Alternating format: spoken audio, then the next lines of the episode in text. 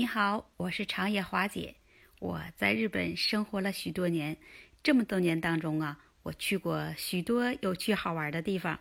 今天我就给你讲讲我去过日本最古老的寺庙，也是日本十大旅游景点之一。每年来这里祈福的民众也非常的多，也是民众的游乐之地。华姐呢，每年也会去一次，来为自己祈福。关于这古老的寺庙，还有一个传说。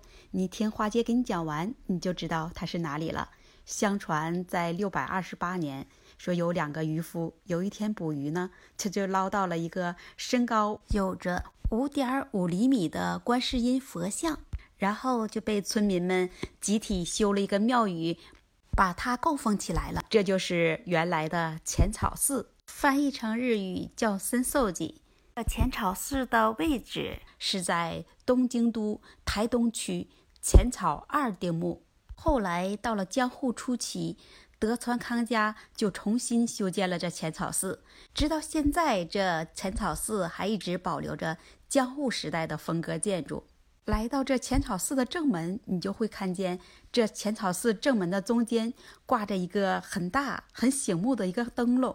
上面写着“雷门”，这里是浅草寺的正门，也就是叫雷门。在左右有两个护法，左边是风神，右边是雷神。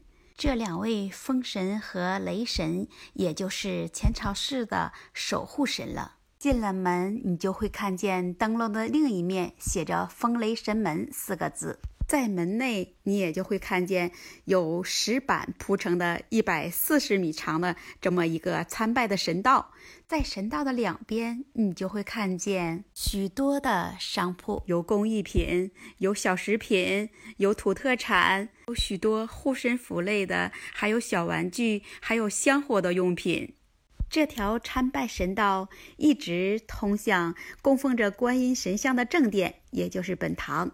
在浅草寺的西南角呢，你就会看见一座五重塔。这塔里呀，说供奉着舍利子。这座塔呢，也是日本第二座佛塔。在这本堂的右侧，你还会看见有一个浅草神社。有时候这里还会有传统的民俗歌舞表演。如果你要是来日本旅游，那你一定要来这里看看这古老的神殿。来感受一下这里喧闹的气氛，欣赏一下这里的民俗歌舞。那我们明天继续讲日本的那些著名的大自然美景。那我们明天再见啦